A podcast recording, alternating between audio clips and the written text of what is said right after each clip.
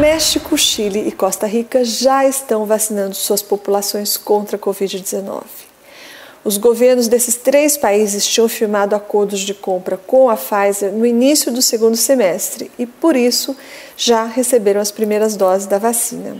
A campanha começou no último dia 24, véspera do Natal. Nenhum desses três países comprou uma vacina só. O México, além do imunizante da Pfizer, tinha reservado doses da vacina de Oxford e da AD5-nCoV, a menos conhecida vacina de patente chinesa feita pelo laboratório CanSinoBio, que fica em Pequim. O Chile também cuidou de firmar mais um acordo. Além da Pfizer, comprou a vacina de Oxford e a Coronavac.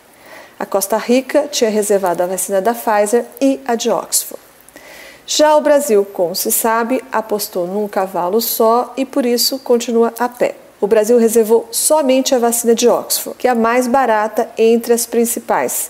Ela custa 4 dólares a dose, a Coronavac custa 10 dólares e a Pfizer 20 dólares a dose. Lembrando que todas essas vacinas exigem duas aplicações. Na sua fala mais recente, o ministro da Saúde, Eduardo Pazuello, disse que a vacina de Oxford chegará no Brasil, aspas, no final de janeiro, na melhor hipótese, indo até meio de fevereiro, final de fevereiro, numa pior hipótese, fecha aspas.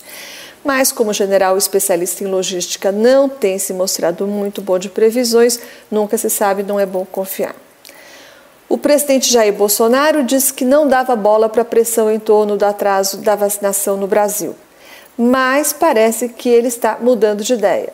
Ontem o presidente foi ao Facebook dizer que também, abre aspas, tem pressa pela vacina e que tão logo algum laboratório apresente o seu pedido de uso emergencial ou registro junto à Anvisa e esta proceda à sua análise completa e o acolha, a vacina será ofertada a todos e de forma gratuita e não obrigatória. Fecha aspas. Uma pesquisa feita pela revista Exame em parceria com o Instituto Ideia Big Data e que foi divulgada na semana passada mostrou que é alto o grau de ansiedade da população sobre o assunto imunização.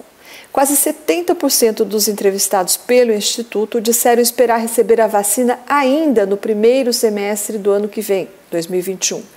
Como o cruzamento feito pelo Instituto mostra que a maior parte desses 70% é formada por apoiadores do presidente Bolsonaro, isso significa que, se a expectativa da vacinação ainda no primeiro semestre de 2021 se frustrar, essa frustração poderá cair direto na conta do governo Bolsonaro.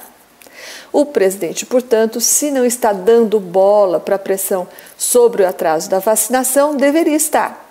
Até porque nesta terça 29 começa a vacinação dos argentinos.